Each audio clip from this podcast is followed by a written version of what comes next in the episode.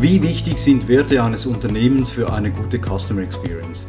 Brauchen wir ein auf die CX fokussiertes Wertesystem? Und wie gelingt es uns, eine kundenzentrierte Kultur zu schaffen?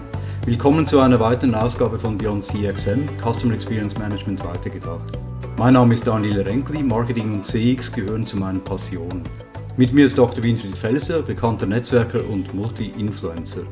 Winfried und ich haben uns zum Ziel gesetzt, regelmäßig Gäste einzuladen, um die von mir unter dem Hashtag BeyondCXM gestartete Blogparade fortzuführen und vor allem weiterzutragen, aus der bestehenden CX-Community hinaus. Zu Gast bei uns ist heute Marie Furukawa Kaspari, Übersetzerin und Mittlerin der japanischen Unternehmenskultur sowie Expertin für Lean Management. Herzlich willkommen, Marie. Vielen Dank für die Einladung. Marie, du bist zweisprachig in Japan, Deutschland und Österreich aufgewachsen und hast dir nach deinem geisteswissenschaftlichen Studium zunächst einen Namen als Übersetzerin von Wertpapiernachrichten und später von 14 Büchern, unter anderem zu Lean Management gemacht, bevor du selbst ein Buch veröffentlicht hast mit dem Titel Lean auf gut Deutsch. Außerdem unterhältst du eine gleichnamige Webseite, arbeitest als Trainerin, schreibst Artikel in Fachzeitschriften und hältst Vorträge zu Lean Management und artverwandten Themen. Erzähl uns auch bitte, wie es dazu gekommen ist.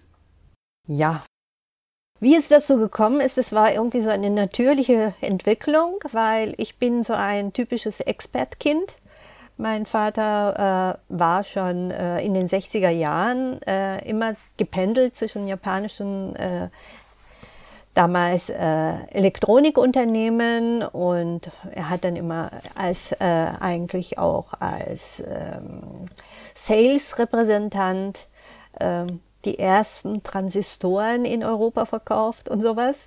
Und ähm, alle paar Jahre ging es eben immer ins Ausland und alle paar Jahre ging es wieder zurück, weswegen ich äh, ja einerseits relativ viel mitbekommen habe, was äh, schon ab den 60er Jahren äh, an Unterschieden gab äh, bezüglich des Konsumverhaltens und des Salesverhaltens und so weiter von zu Hause aus, weil mein Vater erzählte auch viel. Und äh, andererseits, äh, dadurch, dass ich zweisprachig aufgewachsen bin, ähm, war ich natürlich äh, in der Lage, sehr häufig, oder ich war ja gezwungen, wie viele Kinder damals auch, ne, äh, zwischen den Sprachen zu pendeln und den Leuten verständlich zu machen, was wollen die Eltern eigentlich damit sagen oder was wollen die Nachbarn eigentlich zu den Eltern sagen. Also ich hatte da irgendwie immer diese Rolle. Und ähm, nach meinem Studium, also ich war in vier Ländern auf äh, sechs Schulen, bis ich dann das deutsche Abitur gemacht habe und angefangen habe zu studieren und äh, während des Studiums dann auch angefangen bei der japanischen Bank in Frankfurt zu arbeiten. Ähm, und ähm, da ist mir dann aufgefallen, dass es sehr, sehr viele äh, unterschiedliche Erwartungen bezüglich sowohl des Kundenverhaltens als auch des Verhaltens äh, Vorgesetzten, aber auch Anbietern gegenüber und so weiter. Und ich bin da einfach so reingerutscht in diese Rolle und habe dann immer beobachtet, aber auch zwischen diesen Denkweisen vermittelt, ganz natürlich. Dann bin ich äh, irgendwann in die Familienphase gekommen. Also ich habe sehr lange in der Wertpapierabteilung von der Japanischen Bank in Frankfurt gearbeitet, nach dem Studium auch, und habe dann ähm, das äh, äh, in der Familienphase angefangen zu übersetzen und habe dann relativ schnell einen japanischen Experten im Lean-Management kennengelernt, der äh, jemanden gesucht hat äh, bei der Einführung von Lean Management in deutschen Unternehmen, äh, der das dann auch adäquat übersetzen kann und dolmetschen kann. Und äh, da habe ich vor 18 Jahren angefangen, mich mit einer Unternehmensberatung äh, auch eng zusammenzuarbeiten. Und äh, in diese Thematik bin ich da so quasi reingerutscht. Ja, und äh, seitdem ist das einfach so, dass seit 18 Jahren eigentlich im Jahr ungefähr 100 bis ja, 180 bis 100 Workshop-Tage begleite.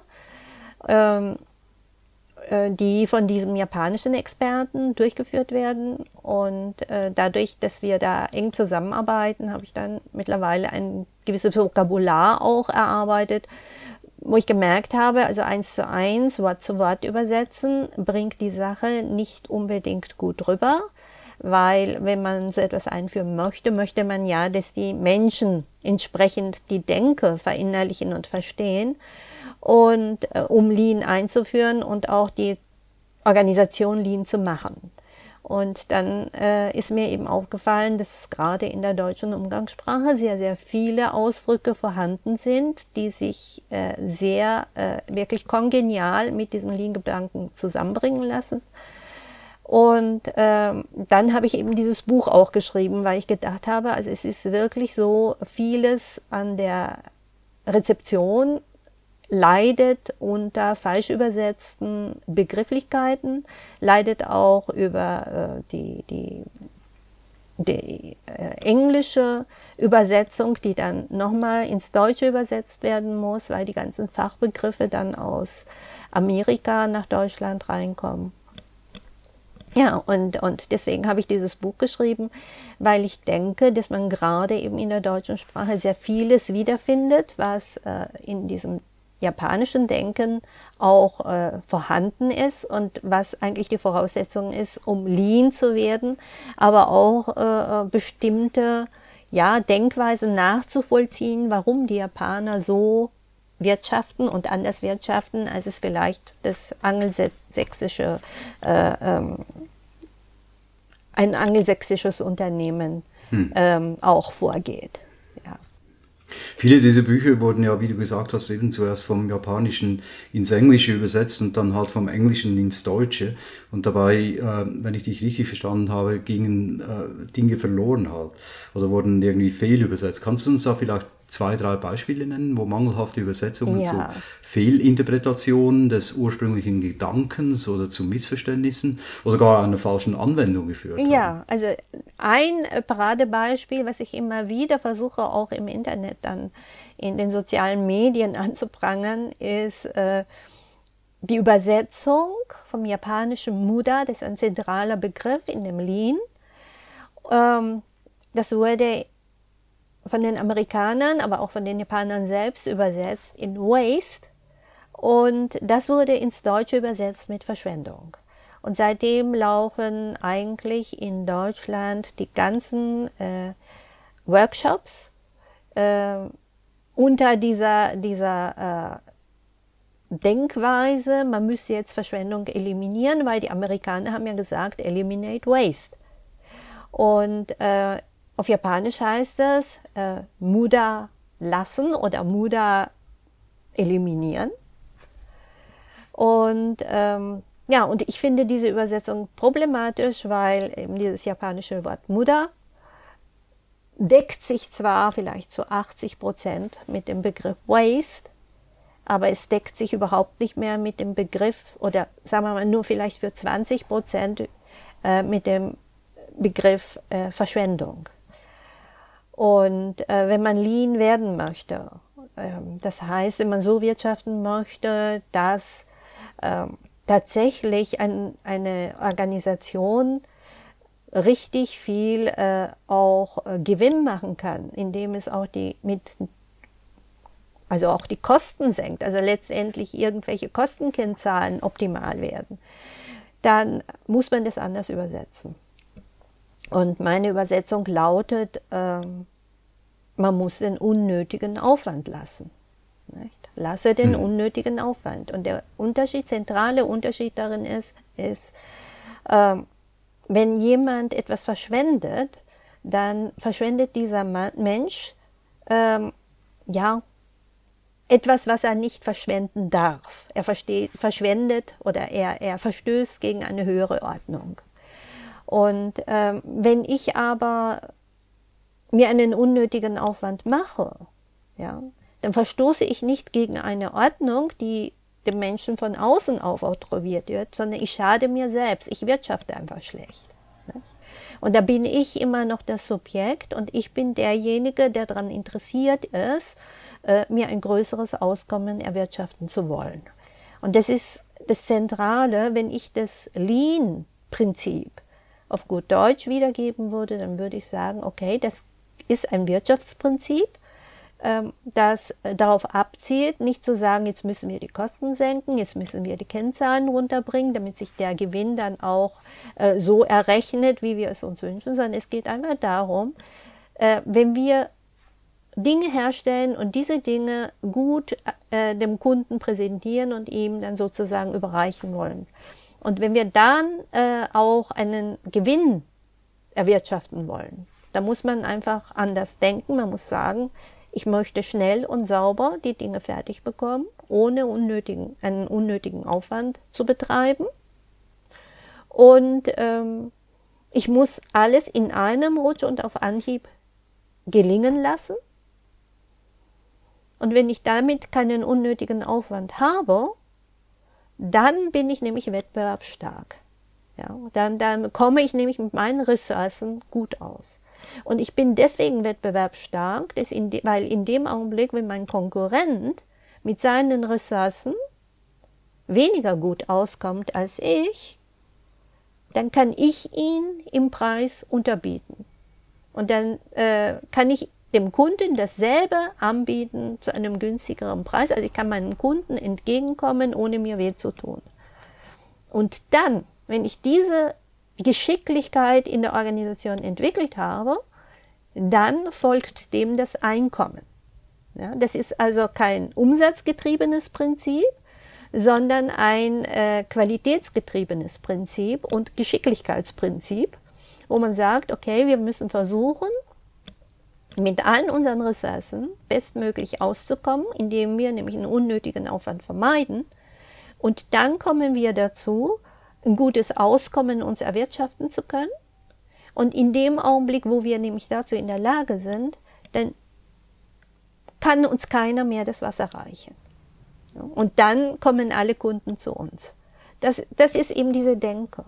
Und, und unter mhm. diesem Wort Verschwendung äh, lebt ja eigentlich dieses andere umsatzgetriebene äh, äh, Wirtschaftsprinzip äh, weiter, wo es dann heißt, okay, also in der Industrieproduktion, in der Massenproduktion muss man riesige Mengen machen, damit man die Fixkosten senkt. Und je weniger Kosten man hat, desto größer würde der Gewinn.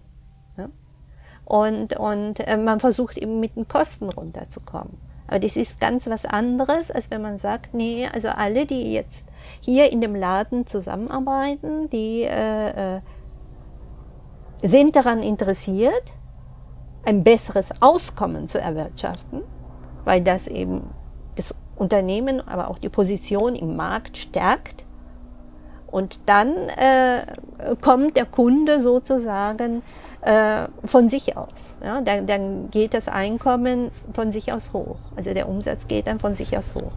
Ist es dann nicht irgendwie beides, also die Vermeidung von Verschwendung im Sinne von Ressourcen, äh, wie auch die äh, Vermeidung von Aufwand im Sinne von Effizienzoptimierung? Ja, also einerseits ja, also es ist eine Deckung. Andererseits ist es äh, organisational so gedacht, dass äh, wenn ich immer denke, äh, dass sich der Gewinn dadurch maximieren lässt, ähm, indem ich die Kosten senke. Oh, ihr hört jetzt. Ist es bei dir in ja, Tokio? Ja, das ist in Tokio. okay. Ja, Winfried hat vorhin davon erzählt, dass in Köln hin und wieder die Polizei durchfährt mit der Sirene. Ja, und, äh, ich glaube, das ist die Feuerwehr. dass das ja. eventuell steuern, Sollen wir warten? Kann. Nee, nee, nee, okay. mach nur weiter. Äh, alles gut. Ja, also äh, die Idee dahinter ist, dass wenn man auf die Kosten zuerst geht, dann spart man oft am falschen Ende. Und ähm, was man im Lean macht, ist zu gucken, wie lassen wir es gelingen, dass das, was dem Kunden in die Hand gedrückt werden soll, auf dem schnellsten Wege, nämlich in einem Rutsch, ohne abzusetzen, äh, auf Anhieb gelingt. Ja? Also ohne Nachbesserung und Schleifen. Und dass man dann sagt, wenn alle Prozesse so aufgebaut sind, dass das, was der Kunde sich gewünscht hat, in einem Durchrutsch und auf Anhieb ihm in die Hand gedrückt werden kann Und wenn man dann immer wieder guckt, wo werden wir aufgehalten, wo halten wir uns gegenseitig selber auf, wenn man das eliminiert, dann sinken die Kostenkennzahlen von selbst. Und, und das hat dann zum Beispiel äh, wenig zu tun mit den Personalkosten. Also wenn man zuerst an die Personalkosten geht, dann sagt man sich, okay, ja, jetzt haben wir die Leute nicht mehr und dann bringen wir vielleicht den Fluss durcheinander. Also ich finde, äh, ähm, ich rede ein bisschen chaotisch, weiß gar nicht. Nein, nein, ja, alles gut. Also was, was zum Beispiel sehr, sehr interessant ist in diesem Lean-Denken, ist, dass man zum Beispiel bei so einer vorübergehenden Krise äh, wie äh, Corona bei den Luftfahrtgesellschaften, also ANA und Japan Airlines, das Personal nicht entlassen hat, sondern man hat sie alle an Bord gehalten. Und ich habe letztens aber äh, auf Twitter gesehen, ich glaube, der Klaus Kleber hat sich darüber beschwert, dass bei ihm bei der Lufthansa ein Flug gecancelt worden ist und dass er da ewig in der Warteschleife gehangen ist, äh, um, um einen alternativen Flug zu bekommen. Und, und äh, Ne? Und dann haben ganz, ganz viele in diesen Thread reingeschrieben, ja, ihnen wäre das auch passiert, sie wären Senator und, oder sonst irgendwelche Vielflieger äh, mit vielfältiger Positionen und sie hätten da auch fünf Stunden in der Warteschlange gehangen und so. Und das ist ja eigentlich eine Folge dessen, dass sie das Personal entlasten zu müssen, glaubten, hm. nicht? Äh, weil der Umsatz nicht kommt. Und das macht man zum Beispiel äh, bei Japan Airlines und bei ANA, die, also ANA eigentlich schon immer, aber Japan Airlines äh, stand ja vor einigen Jahren wirklich vor äh, der Insolvenz oder die waren schon insolvent und Staat hat dann auch Geld dazu reinge also wirklich viel investiert, um die zu stützen.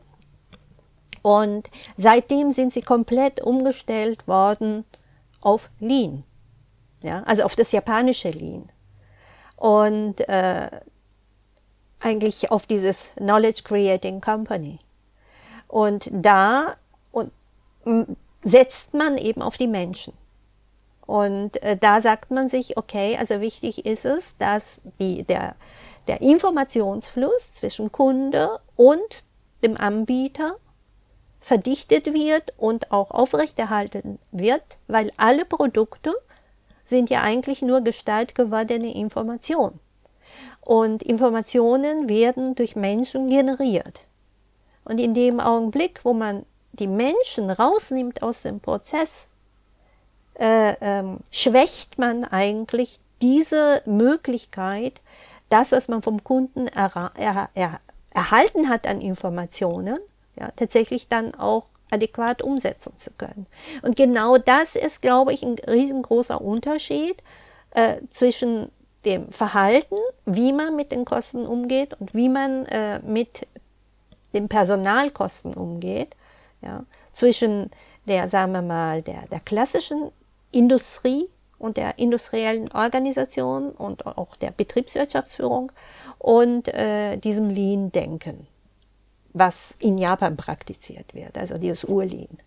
Weil man dann sagt, okay, also wenn wir den, den Draht zu den Kunden verlieren und dann ist Corona vorbei und alle Kunden wollen fliegen, ja, woher kriegen wir überhaupt die Leute her, die so viel gewusst haben? Und ähm, sie haben auch die ganzen äh, Stewardessen gehalten. Ja. Und, nicht, und man hat mit ihnen verhandelt und sehr viele ähm, haben dann, äh, also alle wussten ja, dass der Umsatz weg war. Ne? Umsatz weg und wirklich äh, die Kosten für die Flugzeuge und so weiter. Es wird dieses Jahr rote Zahlen geben. Aber sie haben sich ähm, darauf geeinigt, dass sie dann äh, an Bord bleiben können, wenn alle ein Stück weit auf das Gehalt verzichten. Ne? Angefangen vom Vorstand alle. Und ähm, sie alle, die bleiben wollten, die dürften bleiben. Und äh, zum Beispiel haben die in der Personalabteilung wirklich alles getan, um den Leuten äh, Arbeit zu geben. Und äh, was ich total interessant fand, war zum Beispiel so ein Ansatz, ähm, die haben ihre Stewardessen oder auch diese Ausbildungsleiterinnen, die ja permanent Verbesserungsworkshops in ihren Unternehmen machen, mit ihren Teams, ja, die haben sie an Ämter verliehen. Ja. Äh, und die Ämter haben dann auch zugegriffen. Also man, es ist ja sowieso für, für die Gemeinden, ne, ob man den Leuten Arbeitslosengeld zahlt und sie sitzen zu Hause und machen nichts, oder man kriegt jetzt spezielles Know-how, wie man mit schwierigen Kunden am Schalter umgeht, von absoluten Expertinnen, die, den, ne, die bei den Fluggesellschaften speziell dafür ausgebildet werden. Ähm, man hat jetzt die Gelegenheit, sich zum Beispiel diese Damen sich wochenweise zu leihen. Die kriegen dann auch entsprechend die Tage bezahlt. Und dann kann man äh, das Arbeitsamtspersonal schulen, zum Beispiel. Ja? Hm. Ne? Das ist spannend. Ja, oder, oder man kann, äh, äh, es gibt ja tausend Ämter, wo richtig Not am Mann ist. Ne? Und die hatten bis jetzt eben das Geld nicht dazu und es gab keine Gelegenheit dazu. Und die überlegen sich, okay, gut, äh, äh, entweder wir zahlen den Leuten das Arbeitslosengeld, ist vielleicht ein bisschen weniger als das, was wir dieser äh, Ausbildung, Stewardessen-Ausbildungsleiterin zahlen müssten. Ne? Wir legen etwas dazu, weil wir haben ja auch was dazu, davon. Und dann machen die da Workshops. Ne? Also sie überlegen sich, was weiß der Mensch, um andere aufschlauen zu können. Wer hat jetzt im Moment in der Krise Zeit? Also es gibt auch andere äh, ähm, Kooperationen, die sind auf Zeit. Die Leute bleiben in ihrer in ihrem Unternehmen, aber die Unternehmen fragen gegenseitig an, ob man für diese spezielle Zeit sich dieses Know-how ausleihen könnte. Also zum Beispiel Logistiker, die äh, bei exportorientierten Unternehmen tätig waren, ne? die können ja zum Beispiel jetzt im Versandhandel wo die da im Lager händeringend Leute brauchen, äh, können sie ihr Know-how richtig toll unterbringen. Ne? Und solche Sachen gibt es. Und das ist eigentlich diese Knowledge Creating Company Geschichte, wo man sich überlegt, wie kann man äh, das Know-how äh, untereinander, aber auch dem Kunden äh, besser zur Verfügung stellen. Also die, die, die Lager, äh, Abteilungen, sagen wir mal, die, die, der, der Versandhändler und so, die suchen ja im Moment händeringend nach Personal, weil alles eben online bestellt. Ne? Und mhm. äh, viele sind ja auch teilweise überfordert, äh, weil ihnen das Know-how fehlt ne, das Professionelle. Viele waren klein und, und eher überschaubar und jetzt kommt so eine riesen Nachfrage. Und da ist es natürlich toll, wenn irgendeiner, der, was weiß ich, äh, äh, normalerweise in der exportorientierten Wirtschaft unterwegs ist und mit riesigen Lagern zu tun hat, sein Know-how auch äh, ausleihen kann. Und, und dann haben wieder beide was von. Ne? Und solche Sachen gibt es da tatsächlich. Und, und äh, ja, und ich denke, ähm, das sind dann ähm, teilweise auch, ähm, auch die Behörden haben da sehr viel äh, dafür getan, um die Leute zusammenzubringen. Also es gab teilweise auch Gemeinden, die hatten so Plattformen eingerichtet, um äh, die einen hatten Sonderkonjunktur und die anderen hatten da eine Sonderrezession. Ja, wie kriegen wir die Leute zusammen? Und die haben dann eben gesagt, also wenn ihr euch irgendwie einigen könnt, dann haben ja alle was davon und da muss man nicht unbedingt jetzt mit äh, Steuergeldern, die dieses Jahr wahrscheinlich sowieso nicht richtig reinkommen, auch noch irgendwas machen. Ja? Und, ja. ja, nee, das ist nicht nur spannend, sondern absolut äh, vorbildhaft. Äh, Winfried, äh, du musst jetzt lange ruhig bleiben, so lange glaube ich noch nie äh, in einem Podcast. Äh, du hast ja im, im Laufe deiner Karriere in viele deutsche Unternehmen gesehen und jetzt auch während der Corona-Zeit das eine oder andere von ihnen gesehen. Hast du irgendwie äh, sowas erlebt in einem deutschen Unternehmen oder weißt du Beispiele von früher, wo man so umgegangen ist wie jetzt in der japanischen Wirtschaft? Ja, also ich fand es total spannend, habe total gerne geschwiegen, weil ich wirklich sehr viel gelernt habe. Und äh, zwei Dinge. Das eine, was mich zurzeit bewegt, ist, inwieweit, sagen wir mal, das hellenistische Denken des Westens versus, sagen wir mal, das transhellenistische des Ostens sich unterscheidet und was da äh, äh, tatsächlich der relevante Unterschied ist. Und da würde ich auch gleich gerne nochmal den Begriff äh, äh, Muda und Lean äh, äh, reflektieren. Und das Zweite ist, das sehe ich halt als Basis für das, was ich, du ahnst es, Daniel, ko-kreative Ökosysteme nenne.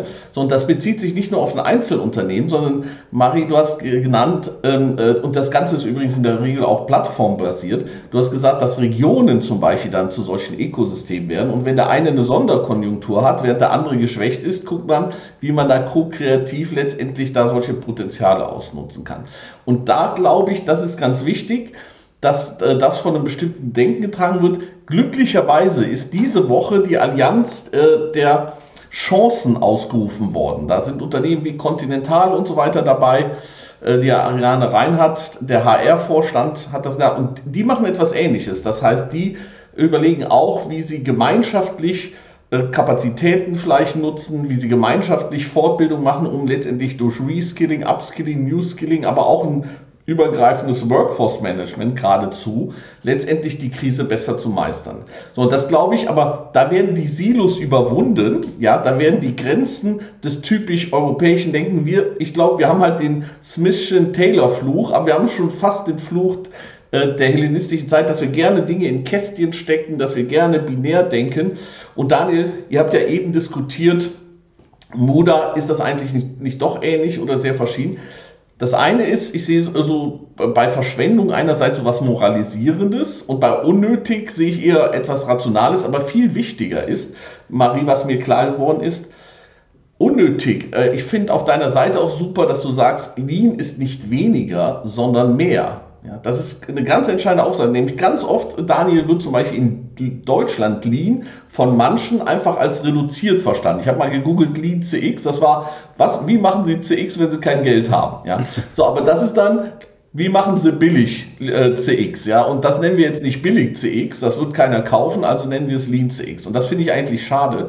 Und bei dir, Marie, habe ich verstanden, der Unterschied, wie man gerade auch dieses Muda und damit aber auch Lean interpretieren kann, ist, das eine betrachtet vielleicht lokal, ich verschwende hier was. Das andere aber betrachtet viel stärker vom Ende, vom Kunden, von der Wertschöpfung betrachtet. Macht das Sinn, was man tut oder nicht tut? Ja? Und dass man dann sagt zum Beispiel, wenn ich jetzt Mitarbeiter halte, lokal betrachtet, könnte ich sagen, das ist jetzt Verschwendung, warum bezahle ich den jetzt Gehälter? Wenn ich den jetzt, wenn ich hier rausschmeiße, muss ich den nichts bezahlen. Wenn du aber vernetzt, ganzheitlich, systemisch denkst, dann sagst du, okay, die brauchen wir ja morgen. Und das ist eigentlich ein ganz wichtiges Asset. Und dann ist das keine Verschwendung und dann ist es nicht unnötig, sondern es ist nötig, um auch in Zukunft erfolgreich zu sein. Und deswegen glaube ich, finde ich das super spannend, denn mit der Interpretation von Muda verändert sich auch die Interpretation von Lean, eben nicht mehr reduziert, sondern eher passgenau, wertorientiert, ja, kundenzentriert ist dann Lean. Ja. ja. Und dann ist, äh, äh, ist ein Lean Startup etwas, was ganz fokussiert letztendlich darauf ist. Und, und das finde ich super spannend. Und ich sage auch, äh, insofern, Daniel, ich will ja irgendwann mal über ko-kreative Ökosysteme, ist es eigentlich eine perfekte Basis dafür, weil ich glaube, es hat auch etwas mit unserem Denken zu tun, was im Westen dann doch eher den Silo hat. Es hat bei uns viel länger gedauert, bis diese äh, äh Joint. Oder es braucht so eine Krise wie im Ahrtal, wo plötzlich die Menschen auch sagen, scheiß drauf, ob das mein Garten oder dein Garten ist. Die Flut hat uns alle beschädigt und Leute kamen aus ganz Deutschland und haben versucht, die Flut mit zu äh, äh, äh, ähm, äh überwinden. Und äh, sagen wir mal, dieser andere Geist, äh, den glaube ich, der ist halt auch für die Zukunft notwendig. Und deswegen also vielen Dank, Mari, allein schon für diese Differenzierung von Muda, die mir auch jetzt deutlich macht, warum Lean so unter, unterschiedlich interpretiert ja. wird. Wenn man es europäisch fehlinterpretiert, dann ist das reduziert und billig. Lean Richtig. gleich reduziert Richtig. und billig. Wenn man es richtig originär interpretiert, dann ist Lean passgenau, kundenorientiert, gesamtwertbilanzorientiert. Ja, und zwar über die ganze Wertschöpfungskette, aber auch über die Zeit hinaus. Wie du sagst, Mitarbeiter nicht jetzt entlassen, weil man sie vielleicht über, übermorgen wieder braucht und stattdessen intelligente Lösungen suchen. Das finde ich super, was jetzt die Fluggesellschaften und die Ämter gemacht haben. Das wurde ja in Deutschland auch vorgeschlagen. Der André Häusling, unser Agile-Papst, wollte das. Aber das ist in Deutschland eben nicht gefruchtet. Da blieben die die Silos dann lieber wieder da, wo sie sind und auch alleine und unintegriert. Ja, also ich glaube auch, dass dieses Lean, das Wort Lean, das ist, hat sich ja in Japan überhaupt nicht durchgesetzt. Ne? Also in Japan redet keiner ja. von Lean. Also man redet von der Knowledge Creating Company, so Kigyo und so weiter. Und äh, man redet vom Monosukuri, also Dingemacher und neuerdings, äh, weil ja auch sehr viele Unternehmen nur Informationen generieren und nicht mehr Dinge äh, als Produkt anbieten, sagt man auch von Kotosukuri, also Dinge machen oder Sachen machen. Und ähm, dieses Denken äh, geht davon aus, dass also es gibt ein paar äh, unterschiedliche Organisationsprämissen, ja, was man so denkt. Das eine ist, ähm, dass äh, jedes Unternehmen mehr oder weniger, das auf diesem Gebiet unterwegs ist, sieht sich als eine Profitruppe, die von Herstellen eines bestimmten Produkts oder Anbieten eines Produkts lebt. Ja, das ist eine Profitruppe.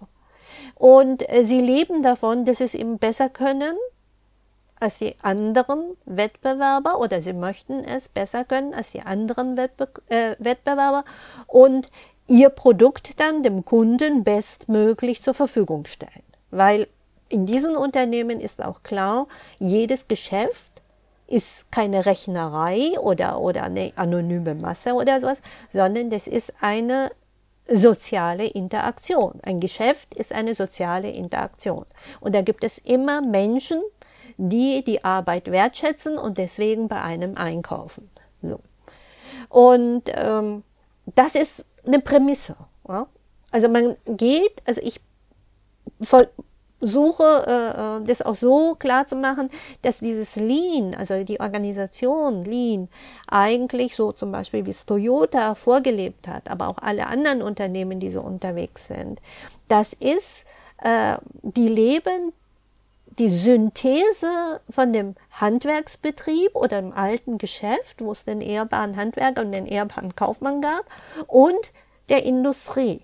Ja, und, und das ist jetzt zusammengekommen, das ist eine Synthese. Also es gab zuerst die These, ne, das war dieses vorindustrielle Fertigen und Anbieten von Gütern.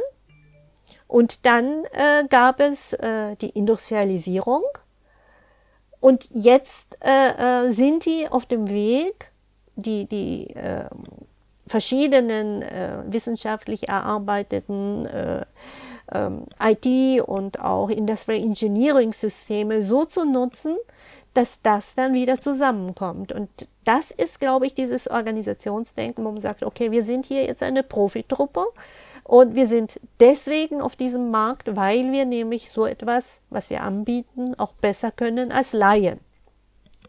Und wir bieten es Laien an, damit die was davon haben. Und wir sind die Profis da.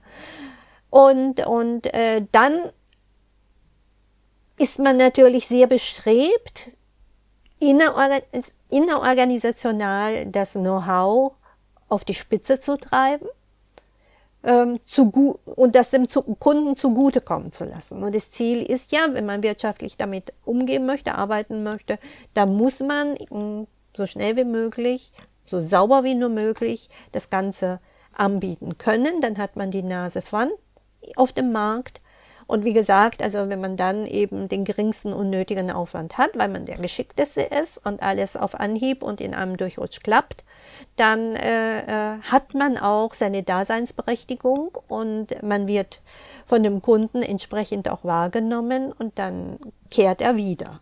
Ne? Und das ist diese hm. Interaktion. Also die denken so. Das ist das sogenannte Monosukuri, die Dingemacher.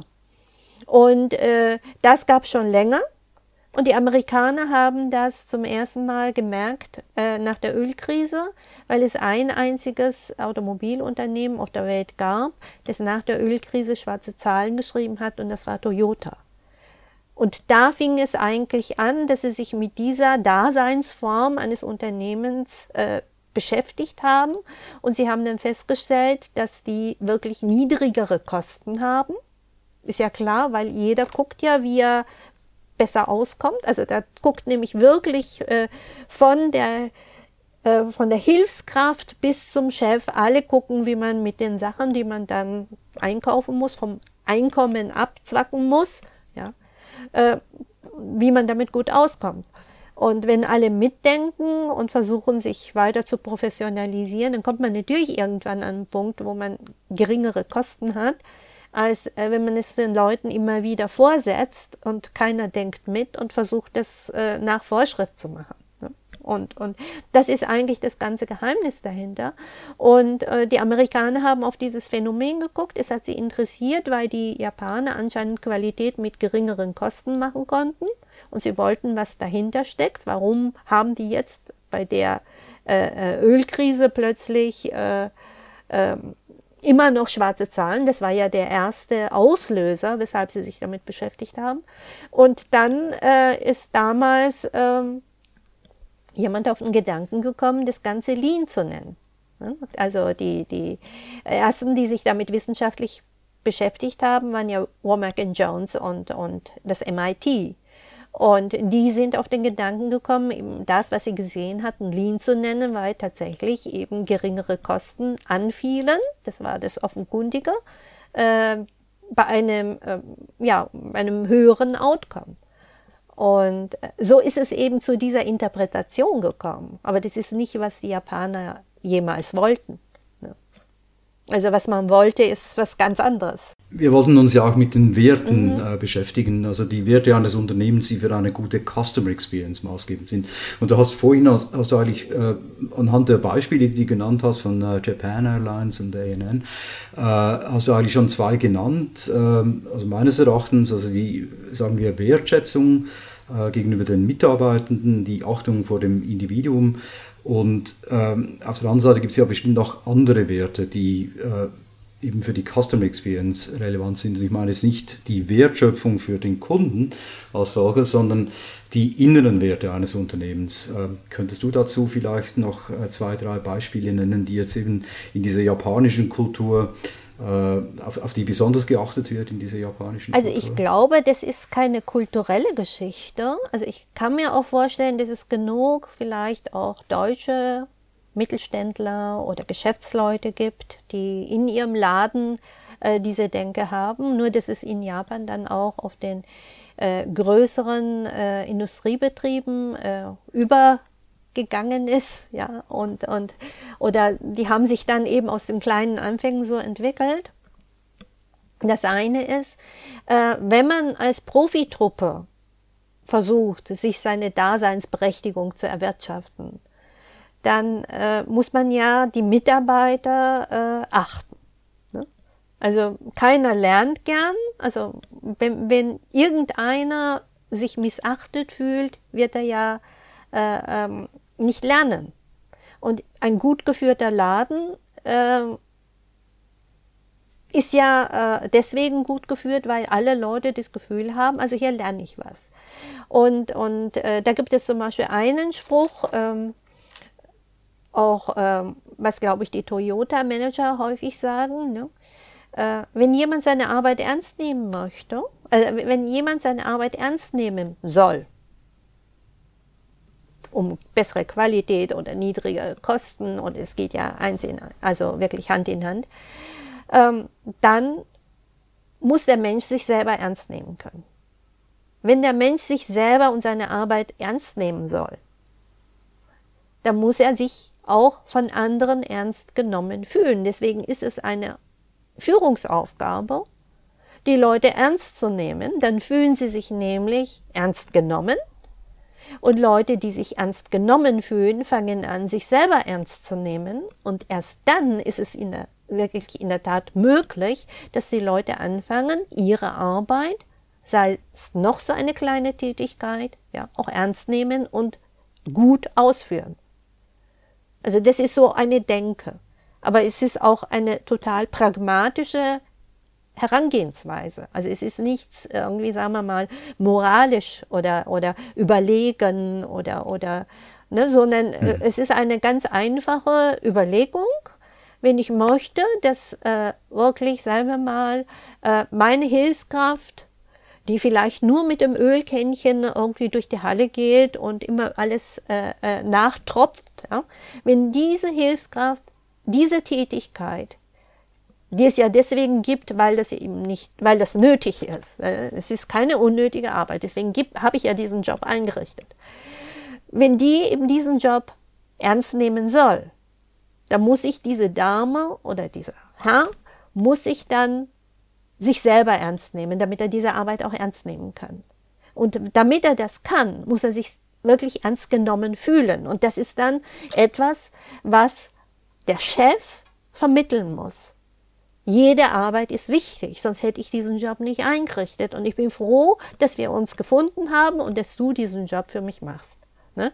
Kann sein, dass es ein Job ist, wo man nur den Mindestlohn kriegt, aber wir sind froh, dass es jemand macht und wir möchten auch uns bedanken, wenn du das ordentlich machst. Also wir bedanken uns, dass du es ordentlich machst. Ne? Und das ist, das ist diese Denke.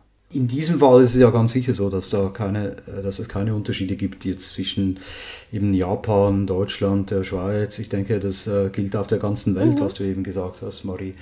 Äh, Winfried, kommt dir dazu noch was in den Sinn, was man zusätzlich an Werten berücksichtigen sollte? Also ich fand das sehr spannend, Marie, auch was du als Kontext beschrieben hast. Du hast ja gesagt, es gab früher die Handwerker und die ehrbaren Kaufmänner und die haben noch sehr individuell für Kunden was gemacht. Die haben sich wahrscheinlich ganz anders mit ihren Produkten identifiziert, auch ganz andere Kundenbeziehungen gelebt. Ähm, äh, der Dr. Gerhard Wohland nannte das mal die Taylor-Wanne, wo er gesagt hat, zuerst gab es eine hohe Komplexität der Individualisierung, aber nicht eine große Skalierung. Das wurde halt durch diese kleinen Handwerker und so weiter, die eigentlich jeder äh, ähm, äh, sehr fokussiert, aber ohne Skalierungspotenzial arbeiten. Und dann kam diese Phase eigentlich der Massenproduktion und damit haben wir aber Teile dieser Werte verloren. Ja, also sowohl die Individualisierung oder die speziellen Kunden, da war es halt Ford T-Modell, jeder bekommt dasselbe T-Modell oder jeder bekommt denselben Kühlschrank, Hauptsache alle haben einen Kühlschrank. Und jetzt kommen wir quasi in so eine Phase hinein und deswegen finde ich ganz interessant, dass du sagst eigentlich vielleicht, dass in Japan oder und auch Daniel, dass vielleicht nicht nur in solchen Unternehmen wie bei uns den Hidden Champions, die das vereinen, diese eigentlich beide Logiken, ähm, sondern dass das vielleicht auch bei ganz anderer Betriebsgröße in Japan gelebt wird. Und was man zum Beispiel heute sieht, wenn man es mal mit China betrachtet, was wird in China von dem deutschen Organisationsmodell kopiert? Keiner kopiert Siemens. Und ich würde sogar befürchten, keiner kopiert Daimler. Aber was zum Beispiel die Chinesen sehr stark kopieren, ist dieses Hidden Champion Modell. Also diese Vereinigung von einer hohen Kundenorientierung, von einer hohen Produktorientierung und Serviceorientierung und aber auch, Marie, der, die, die zweite Seite der Medaille, die wir ja auch immer sehen, Daniel, eine hohe Mitarbeiterorientierung. Also das heißt, die Werte werden auch konsistent gelebt, nicht nur Richtung Kunde, sondern auch Richtung Mitarbeiter. Und das kann man vielleicht in solchen Strukturen eher ähm, als in, in den alten äh, tayloristischen, absurden Konzernstrukturen. Und in äh, China ist zum Beispiel ganz bekannt der Haier-Konzern, der ist so ein Wettbewerber von Miele. Der hat genau solche Strukturen, sehr kundenzentrierte, sehr kundenfokussierte Strukturen, ähm, wo auch die Teams versuchen, wie du gesagt hast, Profis zu sein, aufzubauen. Das finde ich ganz, äh, ganz spannend. Und da wäre auch mal spannend, so ein Vergleich China-Japan, wie da auch unterschiedliche Philosophien gelebt also, äh, äh, also China hat sich ja. wirklich seit 20 Jahren befassen sie sich mit diesem Toyota Produktionssystem. Ne? Also alle ja. Bücher über Monosukuri, alle Bücher über die äh, äh, Knowledge Creating Companies. Ich weiß es ja, weil ich selber übersetze. Die sind inner, wenn ja, sobald genau. ein Buch rauskommt, das hat mir mein Verleger, also Gibt's das auf Chinesisch? Ist das innerhalb ja. von ein paar Wochen komplett auf Chinesisch übersetzt. Ja. Und die haben es. Ich weiß auch, dass scharenweise Lean-Experten in China tätig sind, auch japanische. Also und, und ja. sehr, sehr viel äh, da auch gelernt wird und dass es da einen Austausch gibt. Und die Chinesen wissen natürlich ganz genau, wo sie wo an Know-how holen können, um selber da eben voranzukommen. Ja? Und, und gerade ja. eben, also ich glaube, dieses äh, äh, neue System, was in Europa unter Lean läuft, ähm, ist eigentlich, ich sage, ein Wissensanreicherungssystem, das dann besonders gut funktioniert, wenn die Produkte variantenreicher werden und die einzelnen Losgrößen kleiner werden, also die Produktpalette riesig wird, die Optionsmöglichkeiten, Auswahlmöglichkeiten für den Kunden riesig werden. Und dann äh, versucht wird oder werden muss, äh, diese eins zu eins Beziehung zwischen Kunde und Produkt ja, so wirtschaftlich wie möglich herzustellen. Also die, die seit, sagen wir mal, 1970, 80 äh, hat ja die Variantenvielfalt extrem zugenommen. Seit dem Fall der Mauer und der Globalisierung nimmt auch die Anzahl der Anbieter weltweit zu. Das heißt, der Kunde äh, ist, now, also jetzt, ist jetzt in einem Käufermarkt und er kann sich fast alles äh, aus dem riesigen Angebot aussuchen, was ihm passt. Das heißt, jeder Hersteller muss so passgenau wie möglich äh, die Wünsche des Kunden erahnen und das dann auch äh, anbieten können und das auch auf einem wirtschaftlichen Preisniveau. Und genau in dieser äh, Marktlage ja, ist das alte sagen wir, terroristische System nicht in der Lage, das gesamte not, dafür notwendige Know-how auf einer wirtschaftlichen Basis zusammenfügen zu können, äh, dem dann die Produkte folgen können. Ne? Und was dann auch einen Cashflow gibt. Und da ist es sehr, sehr wichtig, dass man dann auch sagt, okay, wir müssen natürlich an jeder Peripherie, an der peripheren Stelle, wo es den direkten Kundenkontakt gibt, wo es einen Kontakt zwischen der, äh, äh, zwischen der Hardware und dem Menschen gibt, da müssen wir immer die, das Know-how, ein neues Know-how und Information generieren. Und das müssen wir zusammenbringen, immer äh, mit dem Ziel, es so schnell und sauber wie nur möglich zusammenzufügen und es dem Kunden zur Verfügung zu stellen. Und, und das hm. haben die äh, Chinesen relativ früh gemerkt. Also ich glaube schon, dass die da sehr, sehr stark unterwegs sind.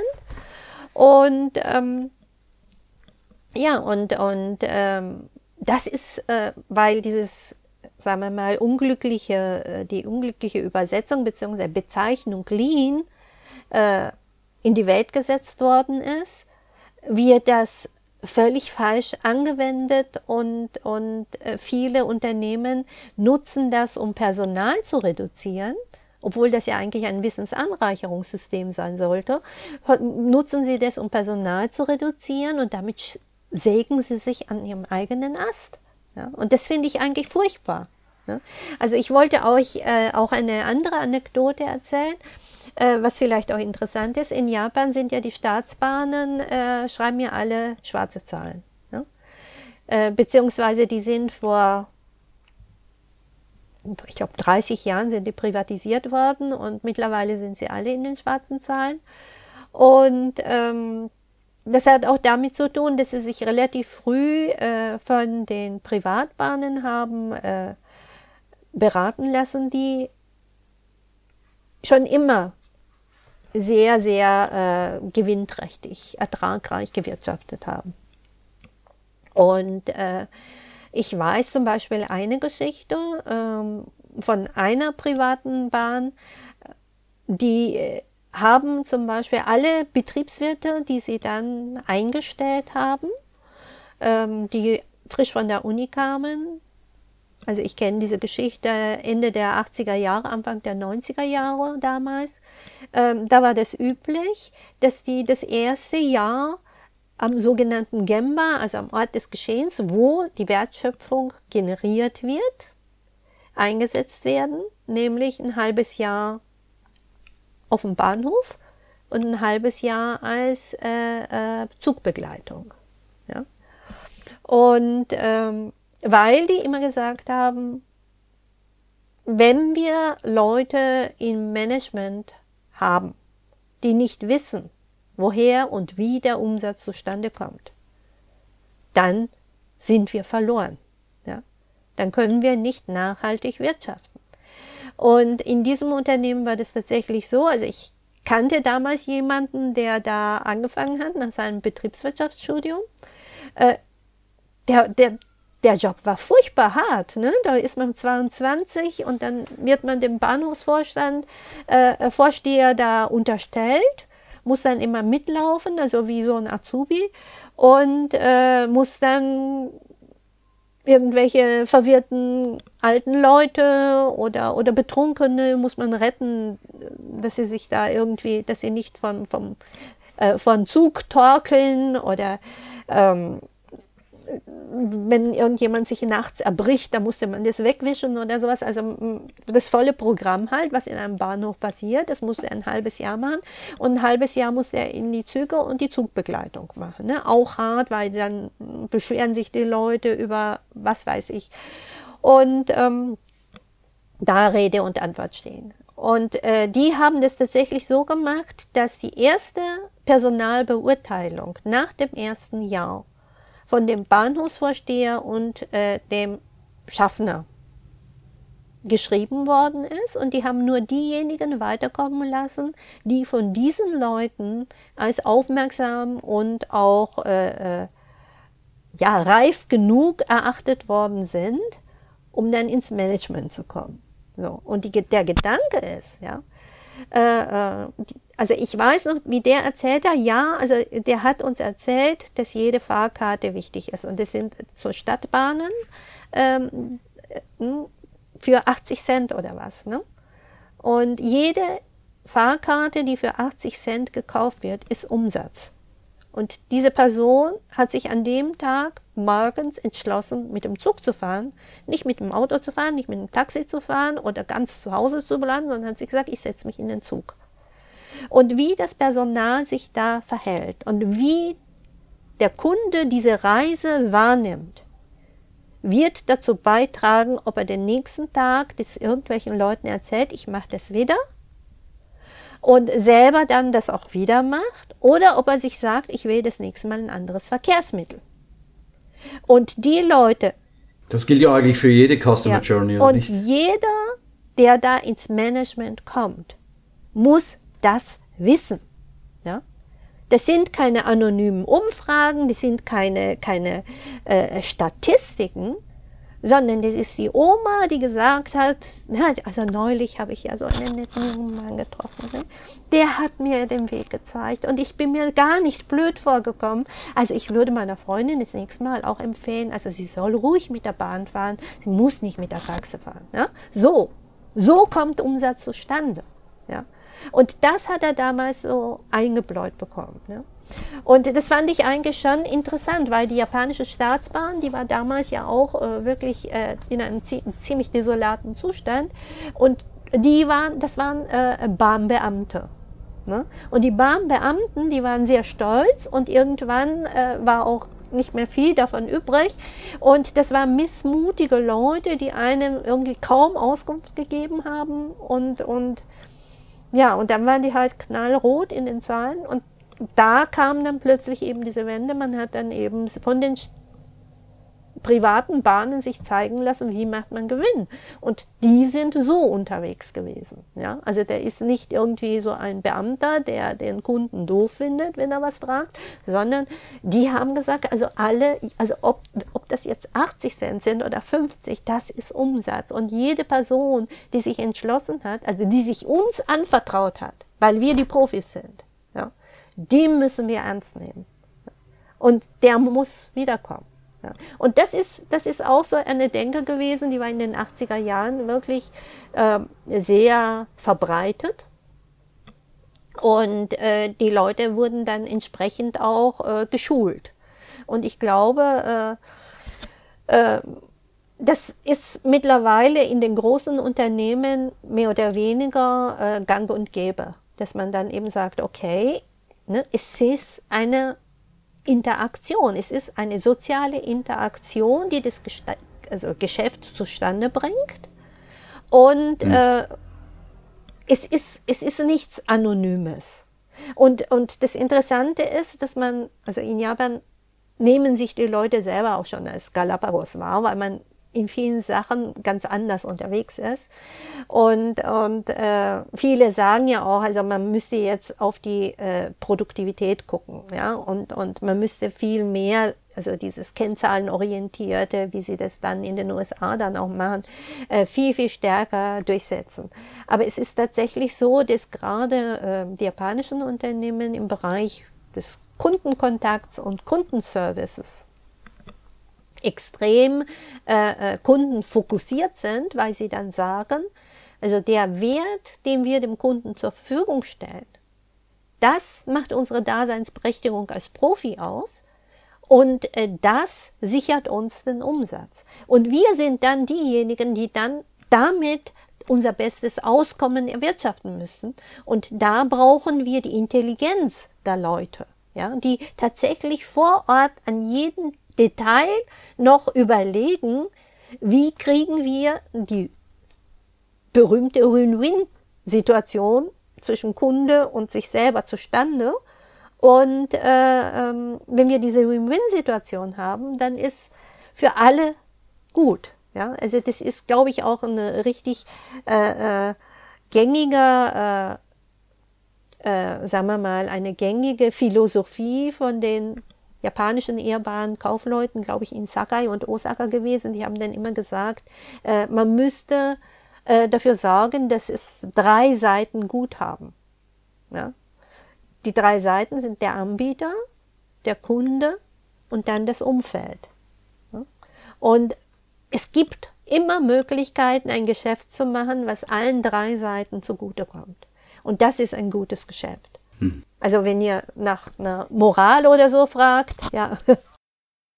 Ja, eben damit wären wir eigentlich wieder bei, bei Werten. Ja, also äh, eben, du hast jetzt das Umfeld erwähnt. Äh, eben was mir dazu halt in den Sinn kam, war eben Social Responsibility, Sustainability. Das sind ja eigentlich so Werte, die äh, heute hochgehalten werden von äh, insbesondere von diesen äh, multinationalen äh, Companies, die wir alle kennen, also die GAFA beispielsweise. Was halt manchmal passiert, ist, dass eigentlich diese Responsibility, diese Verantwortung gerade in diesen Zeiten total wichtig ist. Aber oft ist das einfach so ein institutionalisierter Cargo-Kult, eine Stabsabteilung, ein bisschen Greenwashing. Und es ist nicht wirklich eine Verankerung in dem Umweltkontext hier mit quasi die drei Player, die man berücksichtigen äh, muss und auch nicht eine richtige intensive Kundenbeziehung. Das hat der Hermann Simon beleuchtet, dass gerade Konzerne im Vergleich zu Hidden Champions oft eine reduzierte Kundenbeziehung haben. Viele kennen ihren Kunden gar nicht.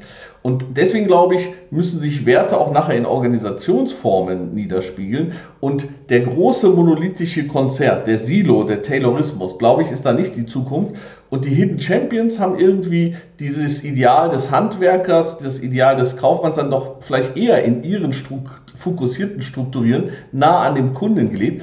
Und wenn du zum Beispiel Responsibility siehst, die sind zum Beispiel sehr oft sehr responsible in ihren Regionen verankert. Da übernehmen die ganz entscheidende, äh, äh und zwar real, und das ist nicht nur ein PR-Projekt, was mal in der Zeitung erscheint. Ja. Und insofern sage ich, ähm, äh, Werte, die du zu Recht heute diskutiert hast, und ich finde da Lean und Muda eine, eine super Klammer, münden auch in einer anderen Organisation und ich glaube halt auch, auch in einer anderen Führung und auch äh, in einem anderen Thema mit Mitarbeitern. Aber das ist ja, deine Perspektive. Nein, wir, wir, wir brauchen ganz bestimmt ein Wertesystem, um äh, die Custom Experience da voranzutreiben. Und wenn wir von einem Wertesystem reden, wenn wir ein Wertesystem schaffen wollen in einem Unternehmen, müssen wir uns zwangsläufig auch Gedanken dazu machen, wie wir, wie wir dann erreichen, dass unsere Mitarbeitenden diese Werte auch leben äh, leben wollen, leben können. Also Stichworte sind da eben Organisation, wie du schon gesagt hast, Winfried, aber auch die Führung und das ganze Empowerment. Ähm, Marie, was, was kommt dir dazu noch hin? Ja, ich glaube, ein äh, äh, wichtiger Aspekt organisational, der auch hier in der Diskussion, äh, also in der hiesigen Rezeption von Lean immer unterschätzt wird, ist, ähm, Wer schreibt die Standards und die Arbeits, nicht die Anweisungen, sondern mehr oder weniger äh, die Choreografie der Abläufe für die Leute vor Ort im direkten Kundenkontakt. Und äh, das äh, Besondere an diesem wissensanreichernden System ist, dass es eine Organisation, dass an einer Organisation gebaut wird, das in der Lage ist, jegliches, äh, jegliche Erkenntnis, die von irgendeinem Menschen bei der Arbeit gemacht worden ist, ähm, dass das integriert werden kann in das Gesamtwissen des Unternehmens, wie man Dinge gelingen lässt, wie man Produkte gelingen lässt für den Kunden.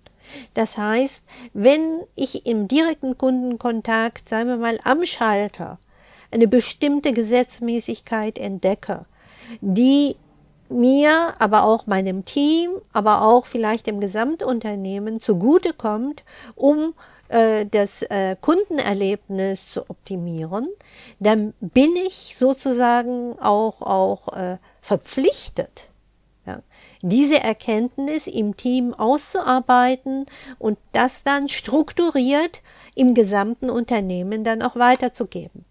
Ja.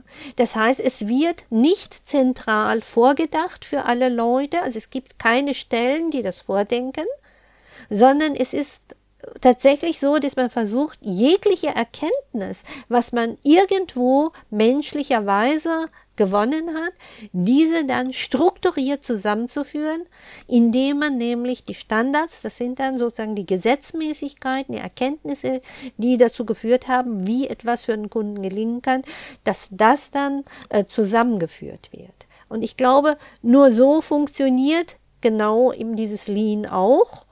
Das heißt, hm. es ist eine komplette Neuorganisation der Wissensgenerierung wo auch sehr viel darauf geachtet wird, wie viel Wissen ist normalerweise, sagen wir mal, dem individuellen Ermessen überlassen und ist äh, eigentlich äh, implizit. Ja? Was können wir davon explizit machen und zusammenführen, damit es auch verbesserbar und diskutierbar gemacht werden kann? Also das wird. Mhm, mhm. Also wir brauchen ja, Feedback, Feedback Loops, aber auch Strukturen, die äh, äh, diese mhm. Ideen aufgreifen und koordiniert zusammenführen und es tatsächlich dann auch äh, an die äh, ähm, Konstruktionsabteilungen, an die äh, Marketing, mhm. Strategieabteilungen und so weiter äh, zusammenfließen lassen. Also wir brauchen äh, eben diese, diese Feedback Loops. Es muss äh, in einer geeigneten Form natürlich zurückfließen dann in die Produktion, äh, so dass wir letztendlich die Produkte verbessern und die Customer Experience erhöhen. Aber dazu braucht es ja noch mehr als äh, ein geeignetes Produkt. Äh, Services gehören dazu, eben geschulte Mitarbeiter, das Empowerment, das ich genannt habe, da gehört wahrscheinlich noch äh, einiges dazu. Winfried, du wolltest noch was sagen zu Organisationsformen. Ja, und ähm, da glaube ich halt, dass die funktionale tayloristische äh, Organisationsform und das heutige ökonomische System letztendlich da einfach zu lange Strecken hat, um äh, gerade diese Vernetzung, die du dargestellt hast, und diesen Fluss zu realisieren. Und deswegen glaube ich, werden wir kundenzentriertere Alternativen erleben, ja, wo wir insbesondere dafür sorgen, dass, sagen wir, vorne an, an, an dem Kundenkontakt, ja, einfach ein höheres Gewicht letztendlich äh, gelegt sein wird und teilweise vielleicht sogar eine eigene organisatorische ähm, Struktur, so dass man dann vielleicht wie bei Hidden Champions manchmal auch dann bestimmte Kundenteams hat oder ähnliches, die haben dann eine entsprechende Backend-Struktur, aber wo das ganze äh, äh, äh, Wissen dazu gebündelt wird und auch viel schneller schließen kann. Und deswegen bin ich ja so ein Freund von ko-kreativen Ökosystem, weil ich diese Co-Kreation hin zum Kunden sehe. Dieses Wissen, ich als Kunde brauche einfach ein längeres Kabel. Das hört sich ja fast trivial an. ähm, ähm, aber am Ende, ähm, so als kleine Anekdote, die wir vorher mal besprochen hatten, äh, wo das ja in dem Kundenfall relevant war, äh, und das aber dadurch nachher der Unterschied ge äh, gemacht werden kann. Und da sage ich, äh, glaube ich, das wird eine Zeit lang dauern, weil das einfach eine unheimlich lange Tradition hat. Aber ich glaube an so eine kundenzentrierte Revolution, die mehr ist, und deswegen ist Beyond CXM eigentlich spannend, mehr ist als ein wenig Touchpoints, mehr ist auch als Plattform, sondern am Ende kommen wir nicht drum herum, von den Werten über die Kultur, äh, die gelebte Kultur äh, und die Skills auch die Strukturen entsprechend anzupassen. Wunderbar. Und damit kommen wir langsam zum Schluss, oder besser gesagt etwas schnell zum Schluss jetzt. Äh, und ich würde hier an dieser Stelle gerne die Frage stellen, die wir allen unseren Gästen stellen, Marie. Wenn du Königin von Deutschland wärst, was würdest du ändern in deinem Land? Sofort aufhören, Königin zu sein. Sehr gut. Die, die Frauen sind hier immer so bescheiden, das ist unglaublich. Die sind Zukunft. Wir Herren, wir, genau. wir äh, Alpha-Männchen äh, repräsentieren Vergangenheit, Daniel. Das müssen wir uns langsam einräumen. Mit unseren alten Vorstellungen von Macht und Relevanz äh, sind wir noch nicht in der Zukunft angekommen. Da hast du einen guten Punkt gemacht. Also im Namen von Winfried und mir, vielen herzlichen Dank für das interessante Gespräch, Marie. Ja, Wenn großartig. Ihnen dieser Podcast gefallen hat, abonnieren Sie uns. Wir sind auf allen gängigen Kanälen zu finden. Folgen Sie uns auf LinkedIn oder Twitter und falls Sie Lust haben, werden Sie Teil unserer Community. Am einfachsten, indem Sie unseren Hashtag BeyondCXM verwenden bei Ihrem nächsten Post. Wir freuen uns aber auch über persönliche Nachrichten. Bis bald.